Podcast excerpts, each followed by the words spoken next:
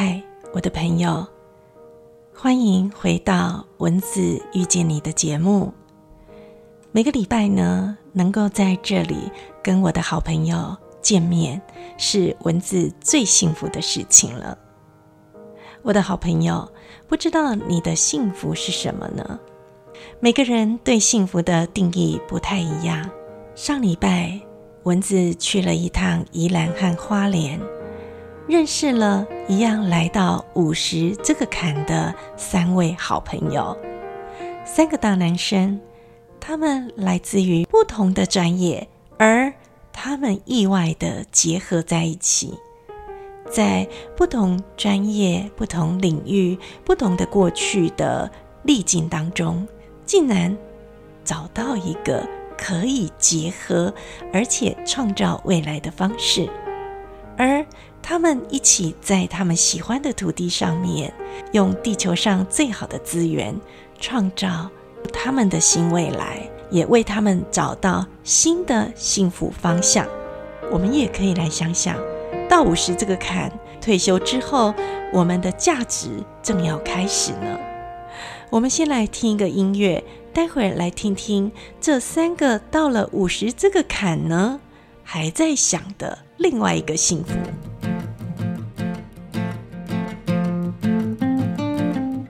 I was twenty one years when I wrote this song, twenty two now, but I won't be for long. People ask me when will you grow up to be a man, but all the girls I loved at school already pushing prams.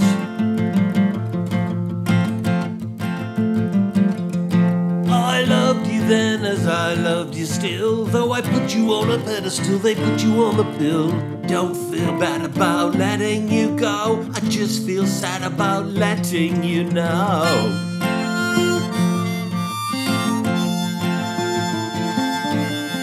I don't want to change the world. I'm not looking for a New England. I'm just looking for another girl.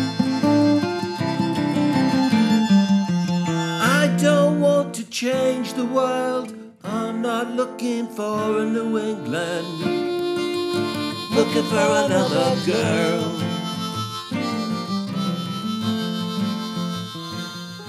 你对幸福的定义不知道是什么？文字对幸福的定义是看到很多人都过得很快乐，文字就觉得非常的幸福。不过有人呢，对于幸福的定义。就不太一样了，特别是五十这个坎的时候的男性朋友。而今天呢，蚊子要访问的三位到了五十这个坎的很特别的大男生，这三位呢，呃，一位叫做钟正南，一位叫做黄秉义，还有一位叫做蔡启林，都是五年级的朋友。他们选择在不同的结合之下，创新了他们的事业梦想，也为台湾的东部开启另外一个新的水产养殖模式。这个模式呢，不仅成功的让我们吃到更优质的水产，而且也把这样的一个模式的产品带到世界，成为其他国家惊艳的。台湾之光，那我们现在就来听听探索水产钟正南执行长为什么会放弃在日式料理当主厨的工作机会，回到宜兰呢？他跟宜兰到底有什么样的关系呢？宜兰是妈妈的故乡，所以从小就很喜欢。这个在地的环境、自天然资源，因为我本身是来自日本料理的厨师这个行业，那我在业界也做了十几年的时间。那为什么会回来故乡创业？就是说，呃，我们在都市有时候要找食材哦，其实找到不是自己满意的那个样子。可是我们知道，在宜兰的产地，甚至在花莲这一块，其实它的产地的鱼食材应该是长成什么样子，我们很清楚。所以十二年前回到宜兰创业的时候，我就选择了加工。那我觉得，哎，这一路以来哈，真的还蛮。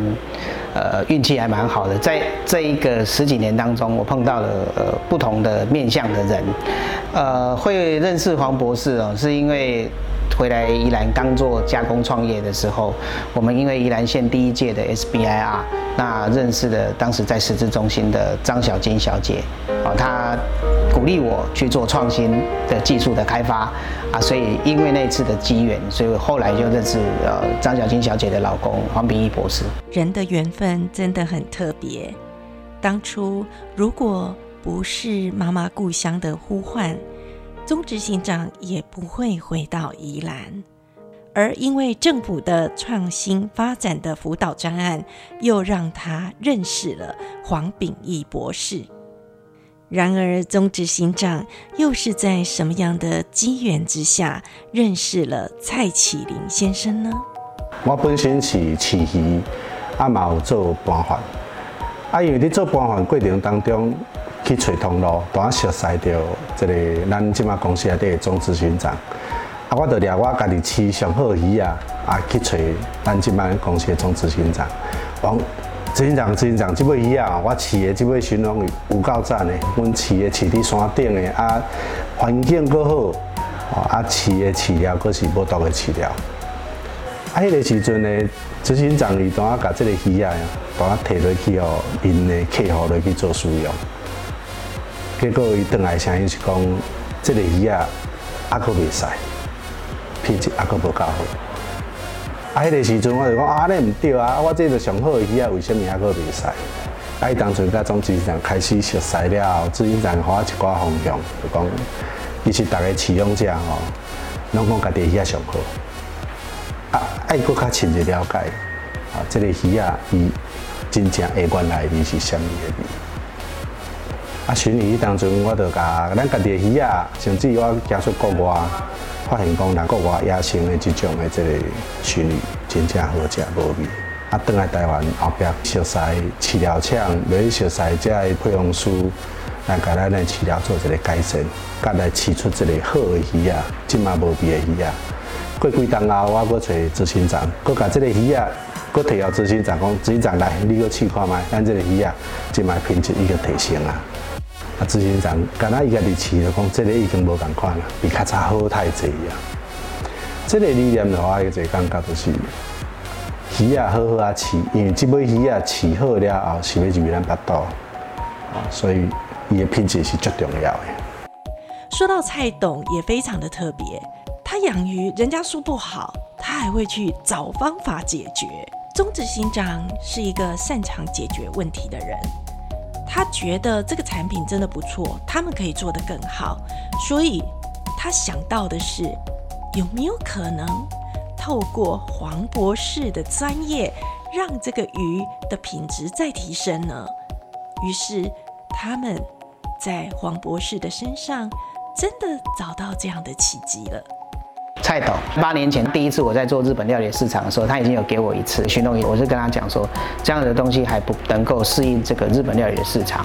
四五年后他又来的时候，我就跟他讲说，这个东西已经进步了，但是我觉得有一个资源可能对这个更有帮助。那我就去找了那个黄博士，那黄博士是深层海水的专家，那我们就着手用深层海水去改善鲟龙鱼的这个品质。面也做出了全世界第一个深层海水的鱼子酱哦。什么是深层海水呢？讲了这么多，我们还是很想知道。不如我们来听听黄博士告诉我们，深层海水为什么在全世界被看见、被重视的呢？水资源现在我们在台湾水是很不缺乏的哈，但是其实全球在水资源的这个问题是非常严重的。那地球上哈最大量的水资源是海水，那这个海水里面呢，我们把太阳光照射不到的，也就是两百公尺深以下的这个海水定义成深层海水。为什么用两百公尺这个去做界限哈？我刚刚有讲到，就是说太阳光，那太阳光照射不到的地方，第一个它是完全冰冷，因为它不会接受到太阳的热能。还有一个就是说，太阳光是地球上的基础生产最重要的东西，我们知道陆地上的植物，它是需要太阳光去做光合作用，然后产生有机物，它的植物的体内去合成一些东西，供应它生长。其实这个在海里面也是一样的，海里面的基础生产者叫做植物性浮游生物，它也是需要太阳光的。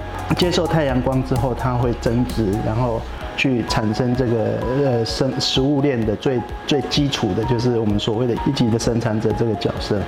好，那你相对来讲，就是说我们在太阳光照射不到的地方的话，它就不会有植物性的浮游生物。浮游生物没有的话，它就不会有有机物的产生。其实我们在表层的海水中有植物性的浮游生物，所以它会有有机物。那你有有机物的话，它就有细菌，有细菌就会造成诶生物性污染的东西会进来。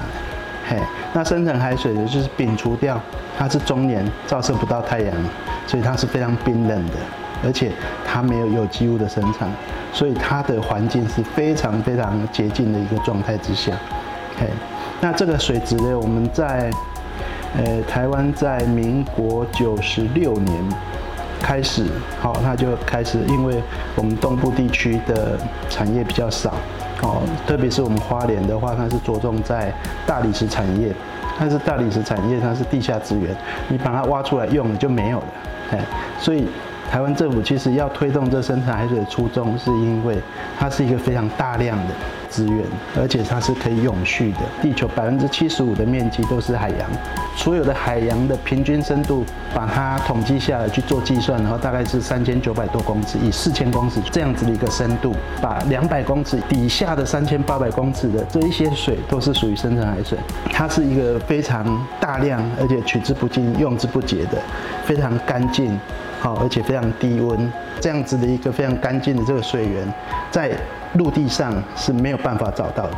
想不到这样的结合，竟然能够创新水产事业养殖模式，带给消费者更好的风味、更安全的食物。我们今天听到的是探索水产三位一样来到五十这个坎的大男生。他们怎么样借重彼此的专业合作之下呢？除了应用到台湾珍贵的资源去创新我们的食材之外，其实他们想了更多的事情。钟正南执行长、蔡启麟董事长以及黄秉义博士，他们三位在来到五十这个坎的时候呢，相遇，而且运用彼此的专业。合作之间呢，又在创新另外一个人生的目标。其实他们的故事还没讲完哦，我们期待下一集的节目，听到更多跟我们食材安全有关的故事。我们今天的节目您还喜欢吗？希望下一次的节目我们可以聊得更多幸福的关键。我们下回见。